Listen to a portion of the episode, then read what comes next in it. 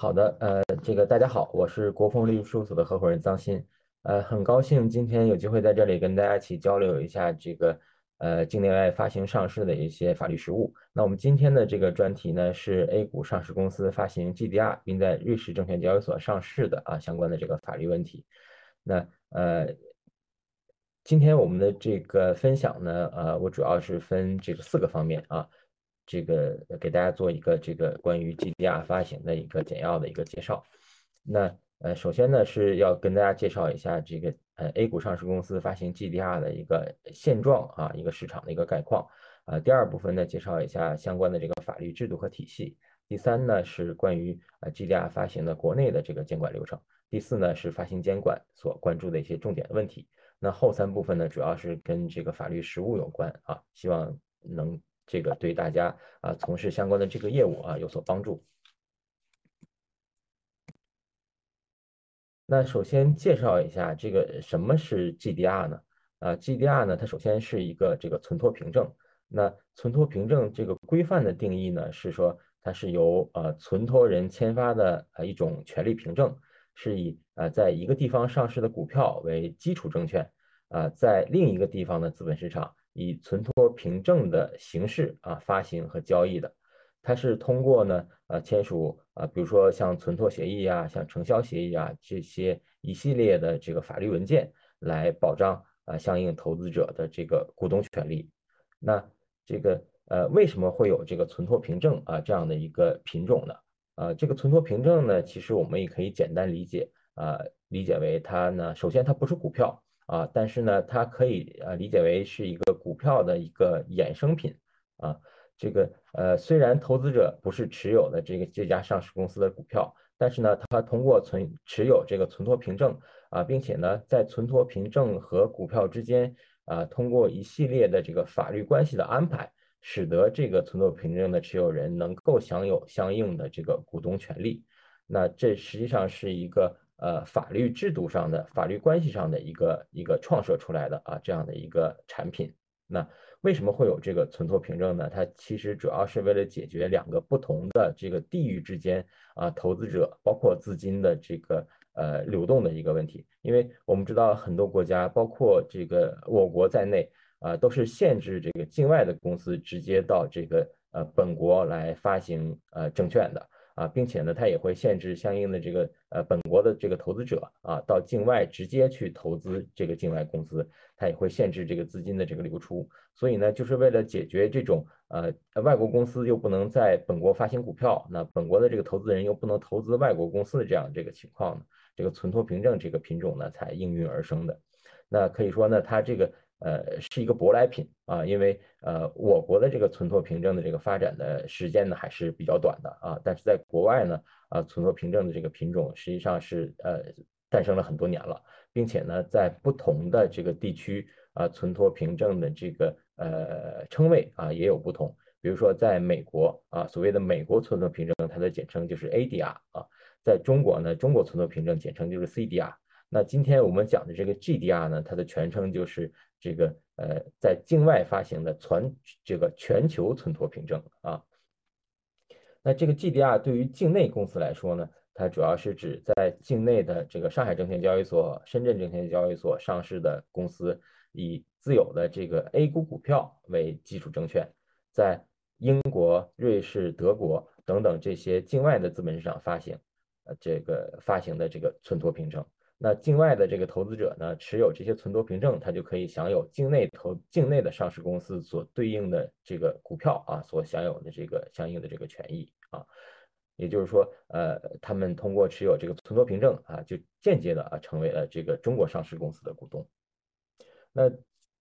这个从我们这个。呃，这个 GDR 发展的这个历程呢，其实我们也可以看出，GDR 的这个诞生其实是已经很久了啊。第一单的这个全球 GDR 呢，是一九九零年三星发行的啊，在欧洲的这个资本市场进行的这个融资。但是对于我国来讲呢，发行这个 GDR，呃，还是这个呃近些年的这个事情。那最早呢是二零一八年啊，证监会这个发行了这个沪伦通啊相应的这个监管规定。那这个呢也是这个中英两国政府。这个共同努力推动的啊，这个呃中国的这个上海证券交易所和伦和英国的这个伦敦证券交易所，呃呃实现互轮互轮互通啊这样的一个制度的一个安排。那从二零一八年开始啊，有了这个沪伦通。那二零一九年呢，呃，华泰证券啊发行了这个第一单的这个沪伦通向下的这个 GDR 啊，是在伦敦证券交易所上市的。那这个首单启动之后呢，在二零二零年又有三家这个呃上交所的这个上市公司，呃，中国太保、长江电力啊、国投电力啊发行了这个 GDR，也是在伦敦证券交易所上市的。那可以看出呢，呃，这个。呃，沪伦通向下的这个 GDR 发行呢，呃，实际上是走的还是比较谨慎，也比较稳健的啊，它并没有大面积的这个铺开啊。前期的这几家呢，我们可以看出更多的是有一个试点的这个意味啊，因为这些呃上市公司的很明显啊，都是这个呃上交所啊，这个呃。呃，这个实打实的这个大盘蓝筹股啊，都是而且都是央企啊，无论是从市值来讲，从经营的这个规模来讲，还是这个国际影响力来讲，都是这个居于前列的。那所以在这样的这个试点试水的这个试水欧洲市场的这个这个情况之下呢，呃呃，效果啊确实也还是不错啊，无论是从募集资金来讲，还是从这个制度的运行来讲啊，还都是比较这个顺畅的啊。所以呢，在这个呃。二零二一年底啊，证监会呢，在这个沪伦通的这个基础之上，又发布了关于这个境内外证券交易所互联互通监管规定的征求意见稿。也就是说，在这个征求意见稿之下呢，呃，对这个沪伦通啊进行了这个扩展啊，将呃深圳证券交易所的上市公司也纳入到这个互联互通的这个机制之下了。并且呢，呃，在境外资本市场方面呢，除了这个英国之外，哈，还拓展到了这个瑞士和德国。那这个制度呢，是在二零二二年的这个二月份啊正式实施的啊，正式发布实施的。那发布实施之后呢，呃，大家可以看到，在 A 股的这个证券市场呢，确实也这个呃引发了热议啊，并且这个也很多上市公司跃跃欲试啊，希望能够成为这个 GDR 新规落地之后的这个首批上市公司。那呃，这个我们也有幸啊，这个国风作为这个呃发行人律师啊，这个承办了杉杉股份的这个 GDR 的这个项目啊，那也是这个呃作为 GDR 新规之后首批的 A 股的这民营公司啊，这个发行 GDR 在瑞士证券交易所啊上市的。那第一批的这个呃 GDR 上市呢，是在二零二二年的这个七月份。那从新规发布到这个第一批的这个 GDR 上市。啊，只有短短的这个五个月的时间。那对于这个呃申请是 GDR 发行 GDR 并且上市的这些企业来说呢，它的这个准备时间和这个审核时间实际上就更短啊。从这个时间周期上来讲，其实我们也可以看到，在 GDR 向下呢，呃，这个呃企业的这个发行融资的效率还是比较高的。所以说呢，就是讲到这个发行 GDR，我们肯定是要探讨一下这个发行 GDR 有哪些好处啊？为什么我们这些上市公司对这都对 GDR 呃很感兴趣啊？这个呃希望这个发行这个这个 GDR。那我们总结起来呢，其实呃 GDR 呢主要有这样的呃一些优势。那首先呢是这个发行周期它是比较短的啊，我们都知道这个 A 股啊再融资，无论是定增也好，还是发行可转债也好。它的相应的这个审核发行的周期啊，通常都在六到九个月啊，呃，这个呃，在一年左右呢，也不在少数啊。虽然呢，这个审核周期呢，相较以前来讲已经有比较大的提高了，但是这个审核周期相对于这个呃境外资本市场来来讲呢，也难言有优势啊。但是呢，这个 GDR 从我们现在这个实践当中来这个分析呢。呃，通常来讲，呃，审核、审核和发行的这个周期都在四到六个月左右啊，甚至加上这个中介机构筹备呃呃相应的这个申请材料啊，撰写招股书和申报文件的这个这个时间都算在内呢，恐怕也也也只有六个月左右的这个这个时间。那这个对于 A 股上市公司来说啊，这个呃短的融资周期啊，对大家是很有吸引力的。那第二个方面呢，是关于这个募集资金的。啊，首先呢，我们知道这个呃发行 GDR 是在这个境外的这个资本市场，那在境外资本市场募资呢，那这个募的是美元啊，募的是外汇，那这些外汇的这个资金呢，在现在的这个机制的这个管理之下呢，是允许是说呃可以放在境内，也可以放在境外啊，放在境外的这资金呢，可以用于这个境外的一些业务布局啊，或者说在境外进行收购。那这个对于我们有这个境外布局的这个企业，尤其是呃有走出去去并购一些呃发达国家的这个优势企业的这个呃这个呃公司呢，是有比较大的这个这个吸引力的啊，因为大家都知道外汇的这个管制在国内还是比较这个。这个严格的，但是如果资金本身就是从这个境外募集，并且放在境外呢，相应的这个监管流程可能就会啊，这个这个简化一些啊。那呃，第二个呢，关于这个募集资金有关的是是呢，就是在境外发行 GDR 呢，它是不需要有这个具体的这个木头项目的，也就是说，我们的发行人也好，我们的中介机构也好，不需要。啊，为了这个融资啊，去绞尽脑汁的去编制一个木头项目的这个这个报告啊，去分析相应木头项目的这个呃建设周期呀、啊收益呀、啊包括这个资金需求量啊，它只只需要一个比较简单的一个资金使用计划啊就可以了。这个对于 A 股的上市公司来说，呃也是这个这个减轻了这个负担啊，这个确实是这个境内发境外发行的这个呃简化啊。木头方面的这个简化的一个优势也比较明显。那第三呢，就是关于这个发行估值啊，因为 A 股的这个定增的发行的这个价格呢，呃，底价是最多可以打到八折啊，这个定价基准日前 A 股这个均价的这个百分之八十啊。对于这个 GDR 来说呢，按照证监会的这个监管规定呢，这个底价是最多可以到百分之九十啊，也就是说这个底价是比这个 A 股发行的这个底价要要高的。那这个对于呃在境外发行来说，尤其是募集这个呃这个美元的这个资金来说呢，这个价格呃对上市公司来讲还是确实是比较诱人的啊，并且呢后面其实我们也会讲到这个价格呢，呃由于跟境内市场的这个差距比较小啊，对于境外的这个投资者来说呢，在未来的这个兑回的啊等等这个机制的这个安排上呢，可能也会有一些影响。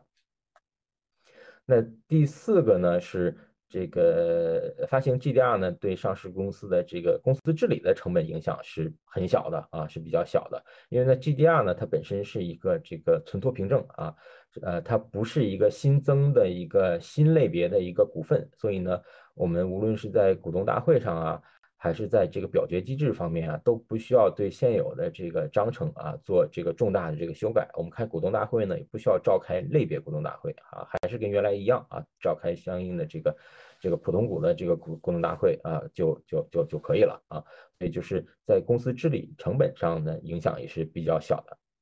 那第五个呢，这个呃，关于提升这个国际知名度这个方面呢，呃，也是显而易见的啊，因为我们很多发行 GDR 的这个。呃，公司呢都是有国际业务、有国际布局的。那对于在呃境外市场发行 GDR 啊来说呢，呃也可以增强这个国际投资者对这个公司，包括对整个行业的认识。对于它这个维护这个区域市场啊，包括与相应的境外客户之间的这个关系啊，也是有一些这个很大的一个帮助的啊。那第六个呢是这个。呃，股票啊，可以实现在欧洲市场啊流通啊，这个因为 A 股呢和 GDR 呢，它是有一个转换的一个机制的啊，这个呃发行 GDR 呢，这个可以实现啊这个股票的这个跨市场的一个一个流通啊。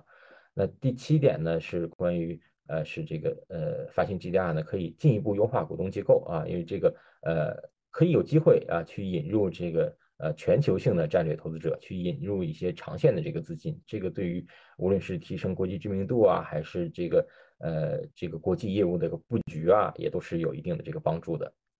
那最后一点呢，是这个呃密交制度啊，这个对呃。这个上市公司呢也是有一定的这个吸引力的啊，因为瑞交所呢实行的是是这个密交的这个这个这个制度啊，呃，在发行上市之前呢，相应的信息都是这个保密的啊，所以这个也避免了提有一些媒体啊，会有一些提前炒作，可能会对这个发行上市有这个不良影响啊这样的这个呃情况。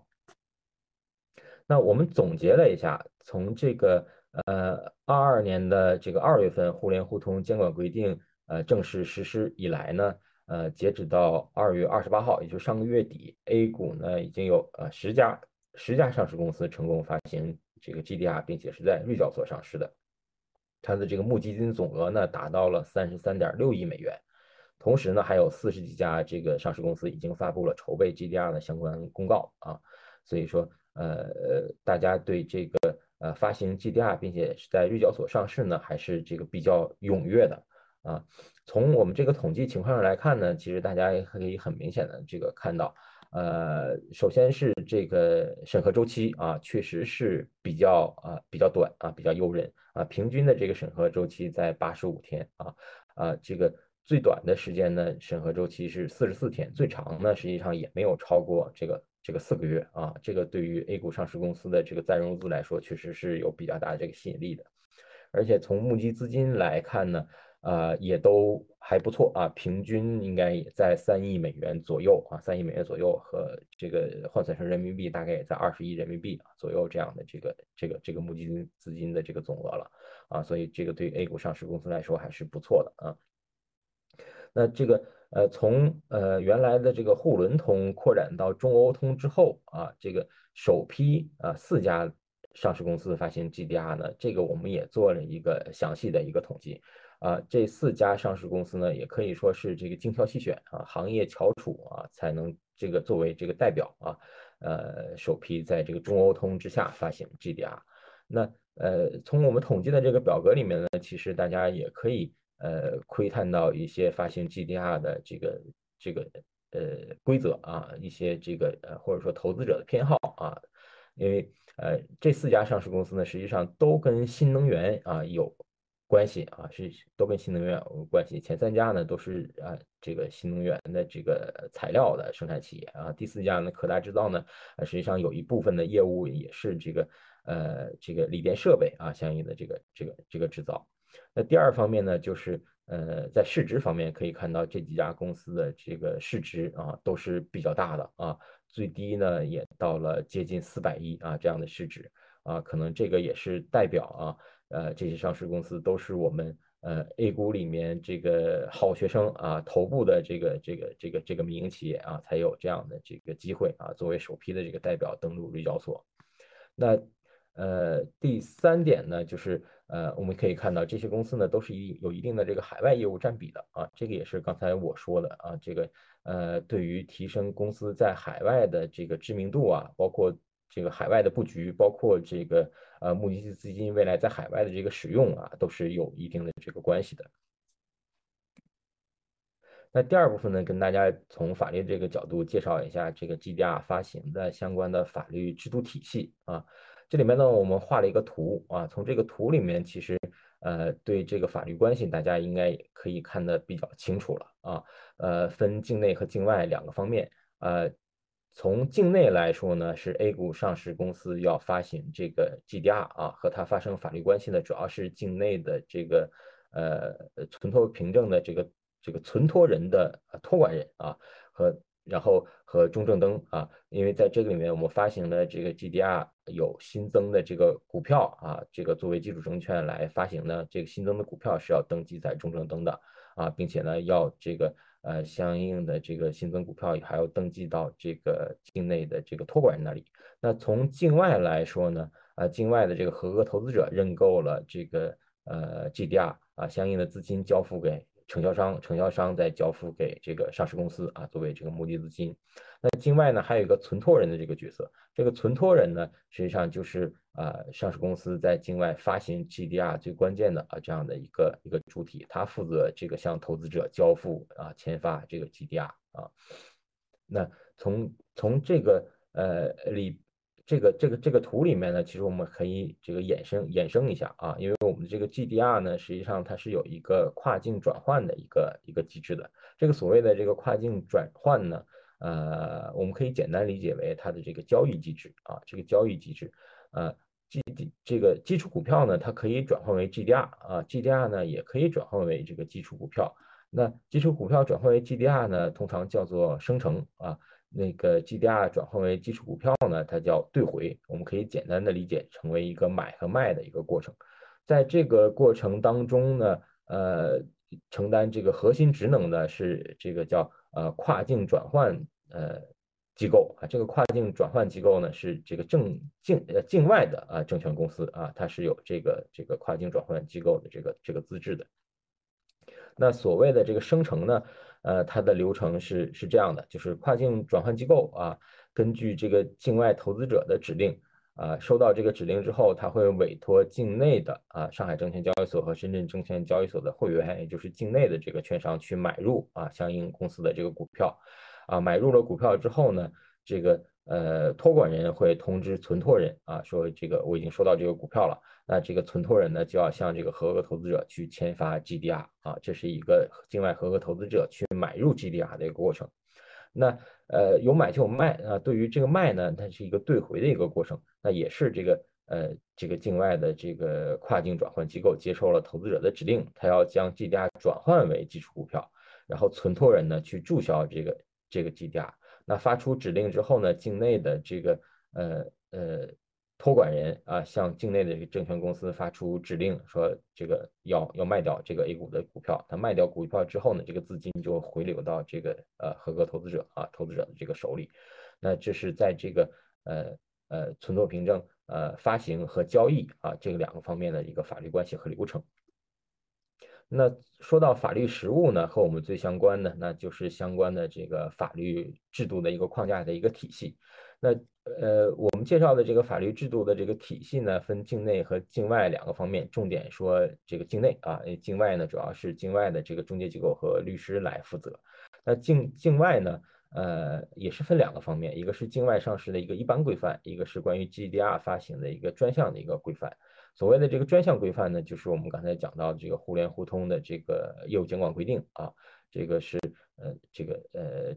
从沪伦通啊扩展到这个中欧通之后，这个最基础的也是最直接的一个监管的一个规定，在这个规定里面呢，呃，大多数的篇幅其实规定的是这个境外上市公司到中国来发行 GDR 的这个流程啊和监管的一个要求啊。对于中国上市公司到境外去发行 GDR 呢，实际上篇幅很小啊，篇幅很小，但是呢，就是规定的这个无论是条件还是流程还是比较清楚清楚的。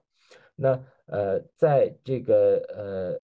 今年的三月三十一号之前呢，我们的公司境内的公司到境外去上市呢，最呃主要依据的这个法规还是呃一九九四年国务院发行的呃发布的这个特别规定啊，以这个为最基础的这个法律规定到境外去发行上市，无论是 IPO 也好，还是刚才说到的这个这个这个 GDR 也好啊，都是依据这个这个规定为这个最基础的这个这个规定的。但是呢，呃呃，这个里边我们也知道，啊，二月十七号的时候，呃，证监会发布了这个推行全面注册制相应的这个规定，并且呢，在其中也发布了关于境外上市的新规。那在这个新规里面呢，呃，就把这个呃相应的这个呃制度啊。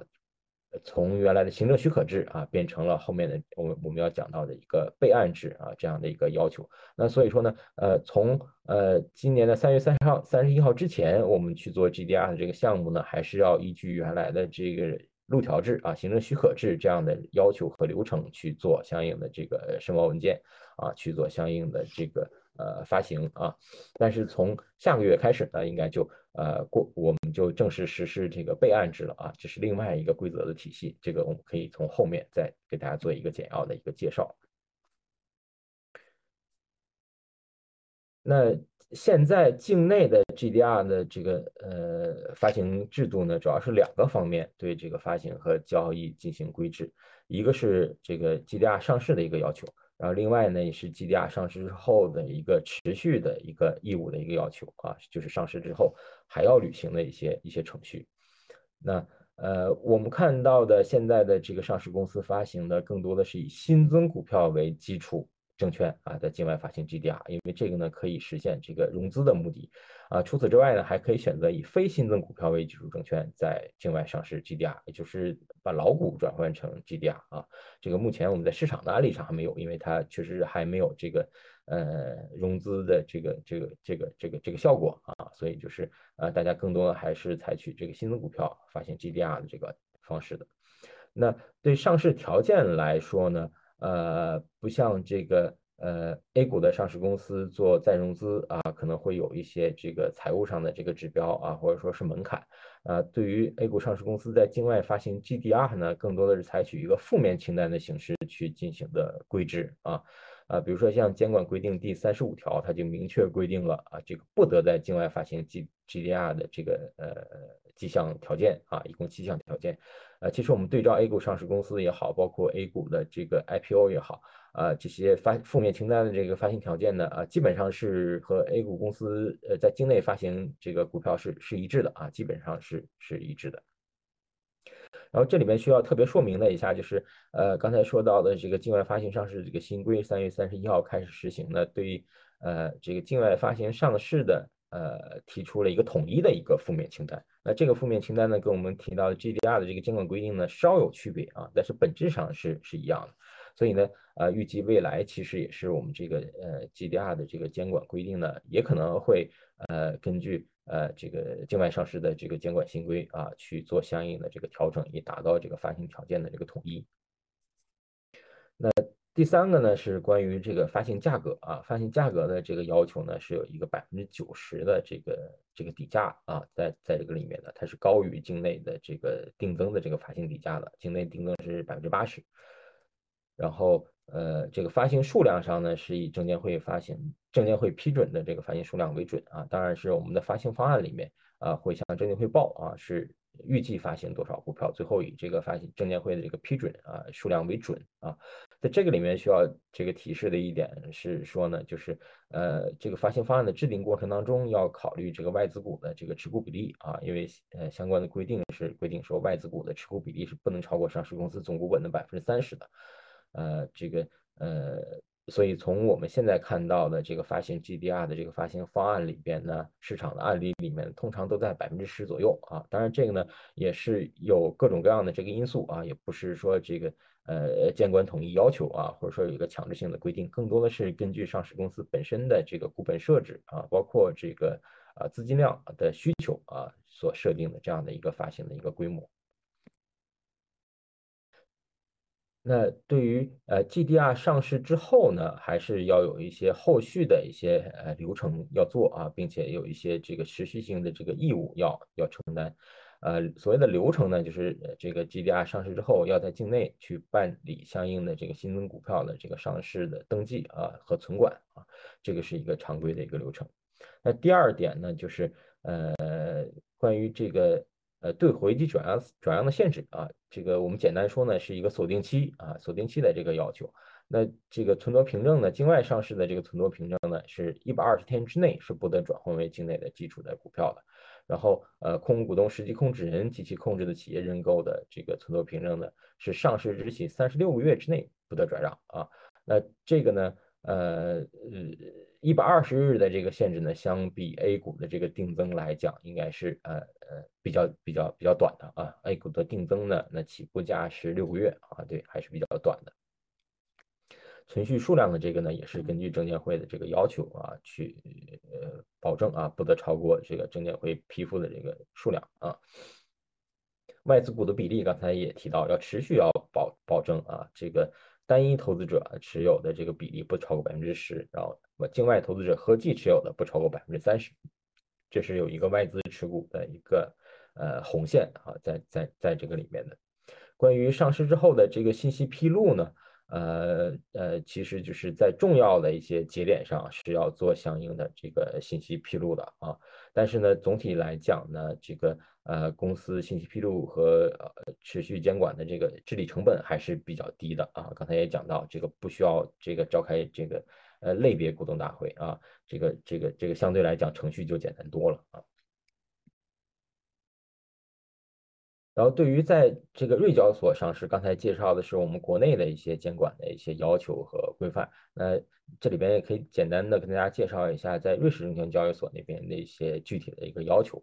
那这个瑞士证券交易所呢，它是呃设置在叫啊瑞士金融市场监督管理局下面的一个自律机构啊。它是一个一个自律自律组织。那在这个瑞交所下面呢，还设立有这个叫呃监管委员会啊、制裁委员会，还有这个监管局啊。瑞交所的这个监管局这几个主体呢，它是有不同的啊自己的这个职责范围的。比如说像这个监管委员会，它主要是这个负责制定相应的呃法规啊，制制定相应的这个规则制度。那制裁委员会呢，主要是这个呃对相应的这个呃争议啊，或者说这个违规的这个行为去做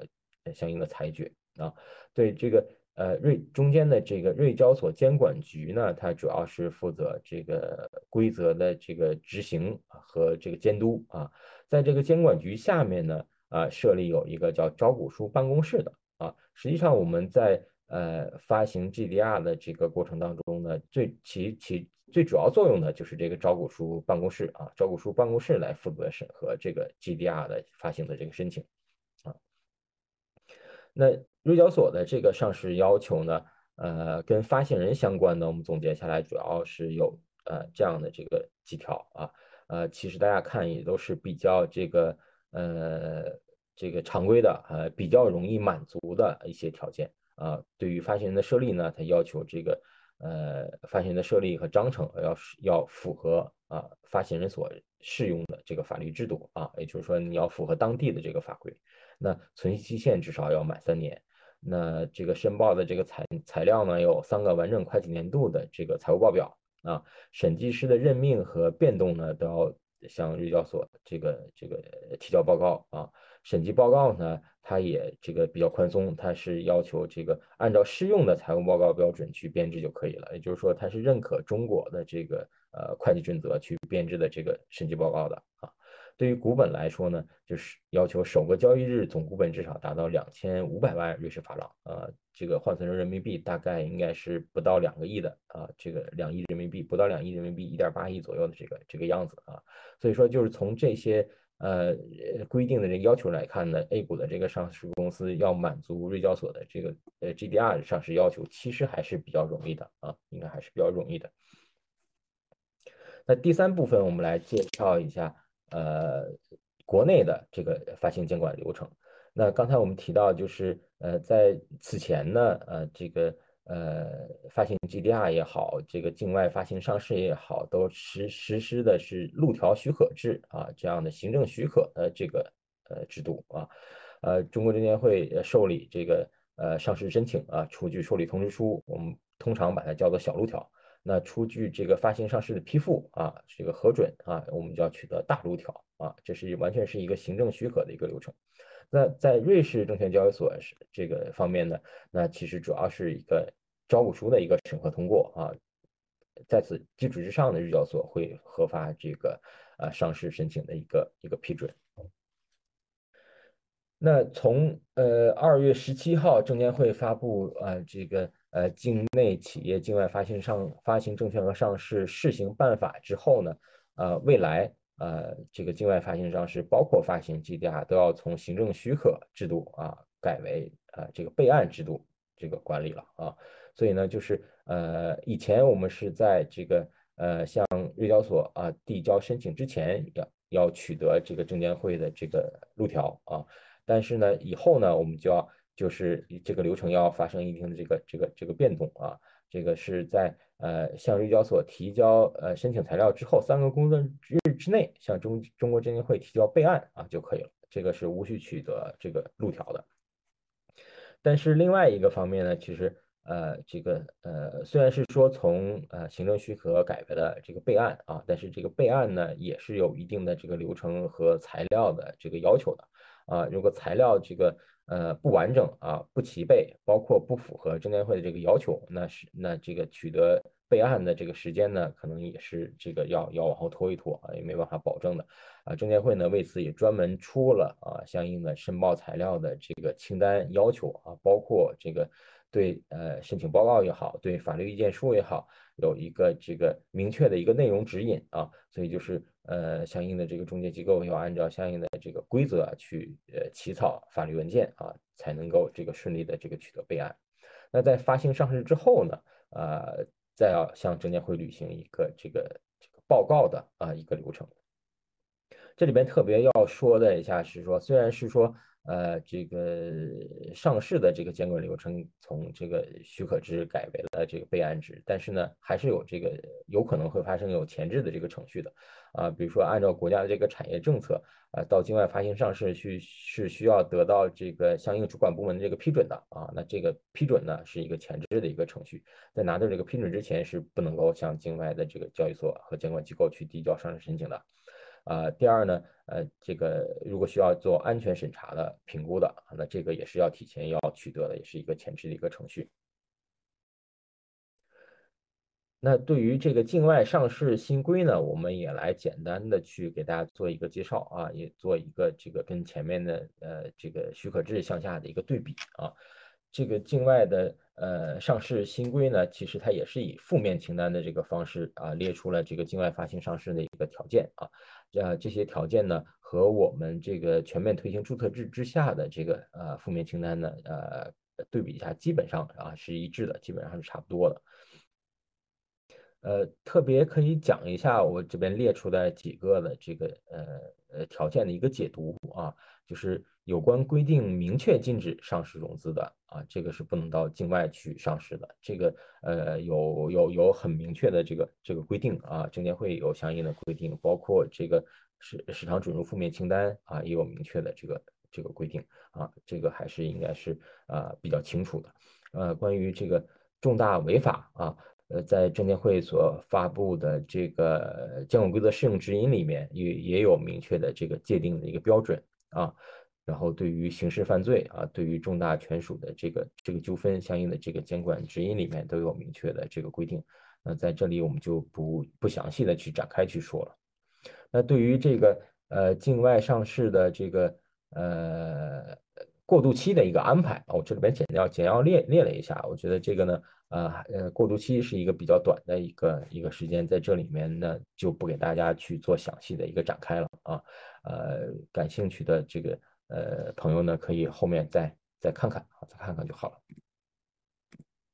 那在这里呃最后一个部分呢，跟大家简要介绍一下，就是啊 GDR 发行过程当中。呃，监管机构比较关注的一个问题，这个是跟我们中介机构去做相应的这个项目是有直接的这个关系的。无论是从发行方案的这个设计上来说，还是从这个呃法律文件的起草，包括尽职调查来说，这些方面都是要做重点的一个关注的。那我们看到就是在呃中国证监会对 GDR 发行申请的一个反馈意见里面呢，主要是。对这样一些问题啊，这个高频次的这个出现啊，去做相应的这个问询啊啊，有的呢已经这个变成一个常规的一个问题了，所以呢，就是在准备发行方案的时候呢，可能在这个方面也要做一个慎重的一个考虑啊。一个是这个 GDR 的兑回对 A 股的影响啊，那这个呢，呃，可以说也是一个常规的一个一个问题啊，需要我们在这个后续的反馈回复的。这个过程当中去去量化的去分析，如果在这个限制期呃届满之后啊，转换为 A 股的这个股票对市场的这个影响啊，因为这个呃从呃监管的这个角度呢，还是担心这个呃短时间内的大量的这个兑回可能会对市场造成冲击啊，可能会对这个。呃，相应上市公司的这个股价啊，造成不利的这个影响，甚至有可能会对这个公司的这个国际声誉啊，可能会有些影响。所以在这个方面呢，无论是从交易方案的这个设计上也好，还是这投资者的这个选择也好啊，可能还是要多下一些功夫。尤其是说呢，可能要多引入一些这个尽尽量的啊，引入一些长线的这个投资者，来对这个呃呃参与啊，参与我们的 GDR 的这个发行。那第二个呢是关于这个 GDR 的这这个转化率，这个转化率呢是呃发行方案里面非常基础的一个呃条款啊，这个合理的设定一个 GDR 的这个这个转化率和和转化安排呢，其实是我们发行方案里面非常关键的这个一点。那通常在反馈的问题里面呢，会要求对这个呃转化率的这个设定和相应的这个安排做做进一步详细的一个说明。那第三个呢是。呃，跟这个发行人呃自身比较相关的一个一个内容，因为我们看到就是呃在 GDR 的审核的过程当中呢，啊，呃，现在呢，其实审的越来越详细了啊，这个也是跟这个加强呃监管啊，包括这个实行穿透式监管啊，这样的这个理念是完全相通的，和 A 股的上市公司的这个再融资的一些审核呢，有些方面也是比较比较相似的啊。具体到这个发行人自身的这个情况呢，首先我们要保证的是说，呃，虽然是有行政处罚，但是这个行政处罚呢不触发这个负面清单所列的这个。这个条件啊，所以就是针对有报告期内有行政处罚的发行人，那是要说明这个行政处罚的这个严重程度啊，具体的这个事项的这个呃影响啊，包括这个呃整改的情况啊，是不是对呃这个呃发行人的生产经营啊产生了这个重大的影响，有没有这个严重的后果啊？另外呢，呃，还有一些上市公司，因为在报告期内受到了这个证券监管部门和交易所的这个处罚，或者说是这个监管措施啊，这个我们看到也是，呃，问题是比较普遍的啊，有不少的上市公司有这样的这个这个情况。那对于一个到境外发行证券的这个呃公司来说呢，呃，证券市场的这个合法合规也是非常重要的，所以呢，这个呢也是一个重点关注的一个问题。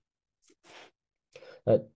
在这个里面呢，除了发行人之外呢，还有跟董监高啊、跟实控人相关的这个手法的一个一个问题啊，呃，无论是交易所的这个处罚，还是这个这个呃，因为其他事项的一些处罚，都可能会对这个发行造成不利的影响。那这个呢是要做这个呃呃这个谨慎的分析和这个详细的说明的啊。那第四个呢是关于这个外资持股比例的。刚才也提到，我们这个外资的这个持股比例呢是这个呃发行的这个监管要求啊之一啊，是要求这个呃首先是单一投资者不超过百分之十啊，第二呢是境外投资者合计不超过百分之三十啊。对于有些公司来讲呢，呃，因为此前可能就有这个境外投资者啊投资啊，再加上未来要发行 GDR，还有新的这个境外投资者增加进来。那对于他来说呢，可能发现之后，这个外资持股比例要接近百分之三十这个上限了。那这个时候他就要这个恢复监管的这个问题啊，具体说明要这个持续符合外资持股比例的规定，要采取哪些措施啊，并且这个措施的可操作性是如何的啊，这个都要做详细的这个说明。那第五个呢是关于呃控制权的变动啊，在这个方面，这个呢也是跟发行人自身的这个经营情况是是相关的啊，呃。这个这个主要是一个呃和我们这个这个这个审核理念是吧，实际上是有关系的，倒不是一个发行条件的一个东西，更多的是一个信息披露的一个东西啊。因为如果是发行呃这个控制权发生变动的话，实际上呢境外的投资者也是非常关心的，包括境外的这个监管机构审核招股书的时候，对这个事情事情也会提出相应的这个问题。环境保护这这方面，呃，如果木头项目啊，包括这个。呃，公司正在经营的这个呃项目呢，有这个高能耗啊、高排放的这个情况的话，那要做相应的说明。呃，关于环境保护的这个方面呢，无论是从 A 股的这个 IPO 也好，还是 A 股的再融资也好，啊，近些年都是非常这个呃持续关注的啊，都是加强了监管的。所以就是在这个方面呢，啊，首先要做好这个自身的这个环保的呃安排啊。第二呢，也要做做好这个相应的这个呃分析和解释的一个工作啊。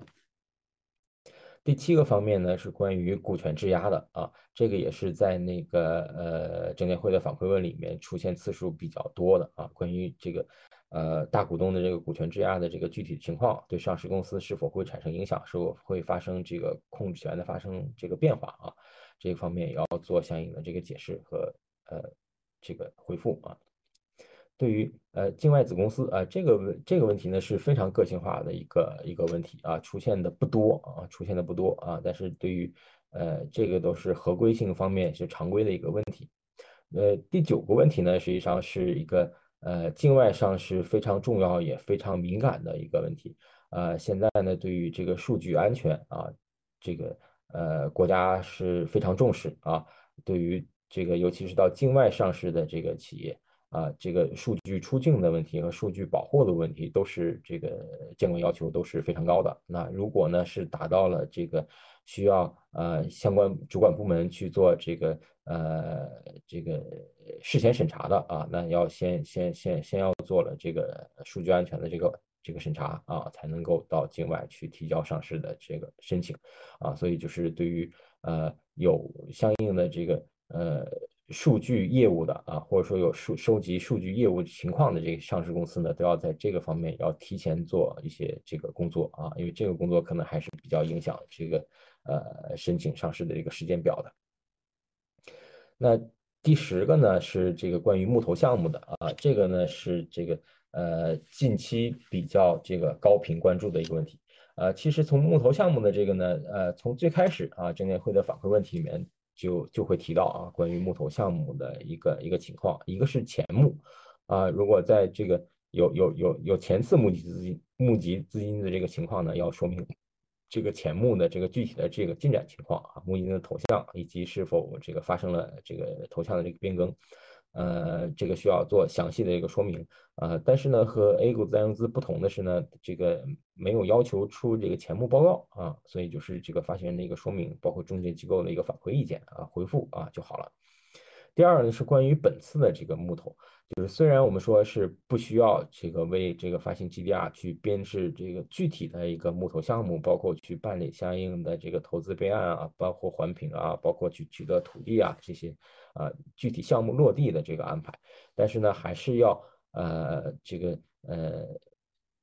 比较明确的啊去说明啊募集资金的一个预计的规模啊项目的一个预计的一个情况和一些进度的一个。一个安排啊，在这个方面呢，可能呃，我们国内的这个监管比国内的监管还是要严的比较多啊，因为这个也是呃一直以来从这个募集资金这个必要性的再融资的必要性的这个角度去做的这个这个监管啊，